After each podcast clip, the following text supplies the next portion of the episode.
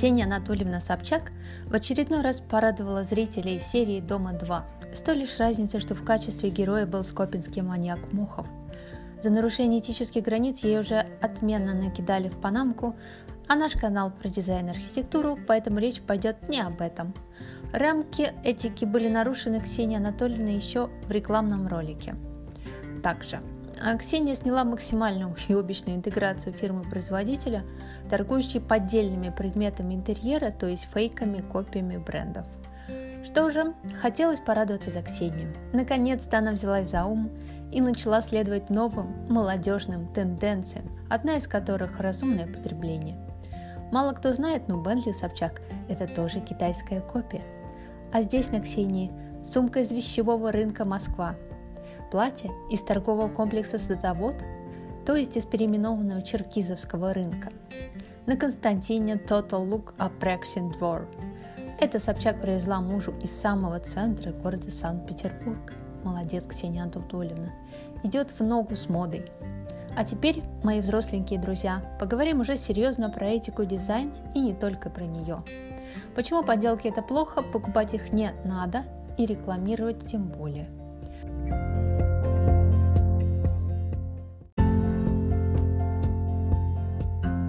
Первое – это качество товара. Максимальная экономия на материалах, работах, чтобы снизить стоимость заводами и производителями фейков. Если цена будет сопоставима оригинала, то никто не станет это покупать, верно? Отсутствие гарантийного и постгарантийного обслуживания. Ну, допустим, приедет к вам диван из Китая с дыркой. Как вы планируете решать эту проблему? А третья проблема с комфортом. Экономят жители Поднебесной не только на обивке, но и на пружинах, синдипоне и прочих составляющих а также на механизмах. Поэтому даже если что-то приедет в целости и сохранности, то развалиться может легко и быстро. Проверено на многочисленных любителях рисковых покупок. Четвертое – это опасные канцерогенные материалы, которые могут быть даже а, для здоровья вредными. Это же подделка, чего вы ждали? Пятая проблема может показаться не слишком серьезной, но, собственно, сама этика – Дизайнеры получают образование, работают много лет, чтобы продумать эргономику, стиль, пропорции. А такие простые товарищи с рынка воруют. Да, тупо воруют их интеллектуальную собственность. Да и не только интеллектуальную, они снижают продажи крутым, замечательным компаниям. Дизайнеры не дадут соврать, на выставках даже запрещено снимать изделия, а на некоторые стенды не пускают без регистрации.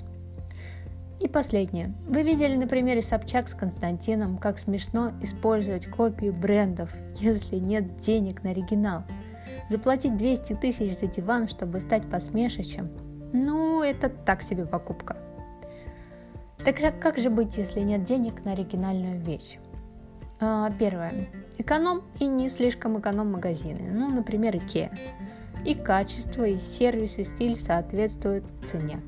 И бренд отличный, чего уж там, дизайнеры его любят и уважают. Второе. А, рисовать свой вариант мебели, заказывать на производстве в вашем городе, но уже нужного вам размера, обивки, с возможностью контроля качества и индивидуальным дизайном. Стоит ли заказывать брендовую вещь в интерьере, если имеются на это достаточные средства? Да, конечно. Причин несколько. Брендовая вещь – это престиж, элемент статуса, украшение интерьера. Это удобно, эргономично, качественно. Это продуманный стильный дизайн, выдержанные пропорции, соответствие ткани стилю, дорогое качественное дерево.